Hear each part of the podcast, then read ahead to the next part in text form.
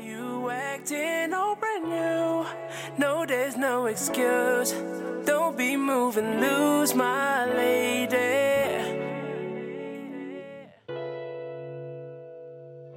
嗨，各位同学，大家好，我是姚老师，欢迎回到今天这一期的英语口语每日养成每日一句 Express to Impress。今天的话呢，我们来学习这样一个句子：Well, you gals, shop your little hearts out. See you later. Well, you gals, um, shop your little hearts out. See you later. Well, you gals, shop your little hearts out. See you later. Well, you gals, shop your little hearts out. See you later. 行吧，姑娘们，好好逛街吧，回头见啦。那么在今天这句话的朗读过程当中呢，只需要注意两点。首先，hearts 和 out 可以连读，就会变成 little hearts out，little hearts out。那还有就是末尾这个单词 later，它的话呢，在英式英语当中读成 later，later。美式英语当中呢，可以有美音浊化的现象，就会觉得这里的 t 读的呢有一点点像的的感觉。later, later. Tom, Lynette! What are you doing here? We're buying a new water heater. Um, how about you? Just doing a little shopping, trying to get my mind off things. Hey, Gabby, you need help? It looks like you're stuck here. Oh, I guess I am. No worries, I got it. Guess I got too close to the turntable. I'm a sucker for these Buicks. Come on, you bastard. You know, with their uh, perfectly crafted interior and peaceful, quiet tuning. Uh huh. a little formal for the mall. Oh, uh, you know, I, I, I wanted to match the shoes to the dress. This is uh, Sarah, my shopping buddy. We like to hit the boutiques together. Okay, well, you gals, um, shop your little hearts out. See you later. Bye. 在今天这一期节目当中呢，我们只来学习两个知识点。第一个，来看一下这样一句话：Gabby 她说，I'm a sucker for these Buicks。 I'm a sucker for these Buicks. I'm a sucker for these Buicks。 我超喜欢别克的。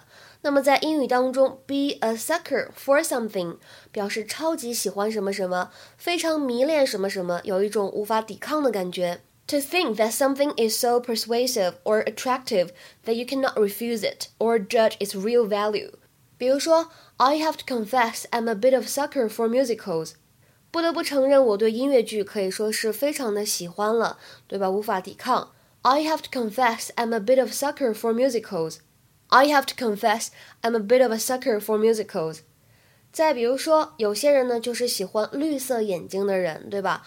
I've always been a sucker for men with green eyes. I've always been a sucker for men with green eyes. 对那些绿色眼睛的男人，我怎么样呢？总是毫无抵抗能力。I've always been a sucker for men with green eyes.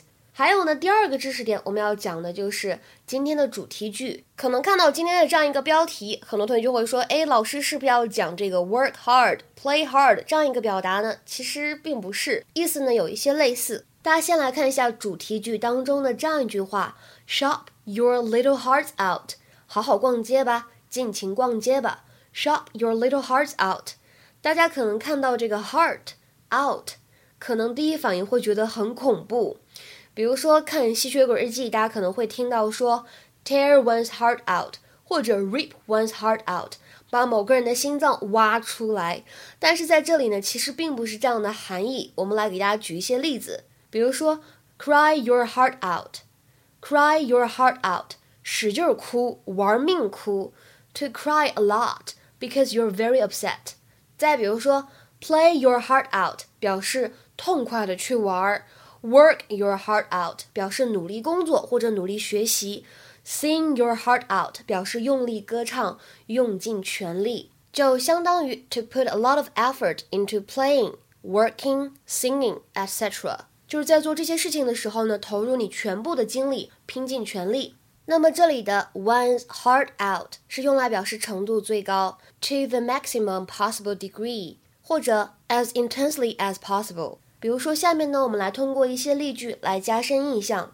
第一个句子，The children all sang their hearts out. The children all sang their hearts out.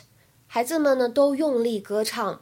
再比如说，She played her heart out through the tournament. 这次锦标赛呢，她可以说是拼尽全力了。She played her heart out through the tournament. 再比如说，妈妈跟你说，What did you say to upset your brother? He's been crying his heart out upstairs for the last half hour. 你跟你弟弟说什么了，惹他这么不开心？他已经在楼上嚎啕大哭半个小时了。What did you say to upset your brother? He's been crying his heart out upstairs for the last half hour. 今天的话呢，请同学们尝试翻一下下面这个句子，并留言在文章的留言区。You all played your hearts out today and gave it everything you had. I'm proud of you. You all played your hearts out today and gave it everything you had. I'm proud of you. 这句话什么意思呢？期待各位同学的踊跃留言。对了，通知一下，本周四的晚上八点钟呢，我们将会继续免费的英语口语角的活动。这次的话题呢是 future study or work，考研呢还是工作？助教老师呢已经把相关的词汇和录音上传到打卡链接了。大家如果想参加本次的口语角活动呢，可以添加我的微信 teacher 幺幺五。最后一个五呢是阿拉伯数字，期待各位同学的踊跃参与。See you then. Baby, look at me now, I'm on a new wave. A lot different to when I only had loose change. Pulled up to a block in a coupe, like how you like me now, baby, I'm doing great. She looked at me smiling, like, baby, you know I can't deny this.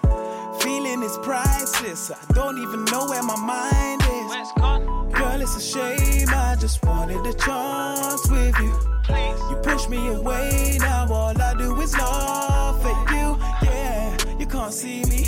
If you wanna, you better put on your TV. I was on it, you didn't wanna believe me. I was really honest, it come like you didn't need me, yeah. Why you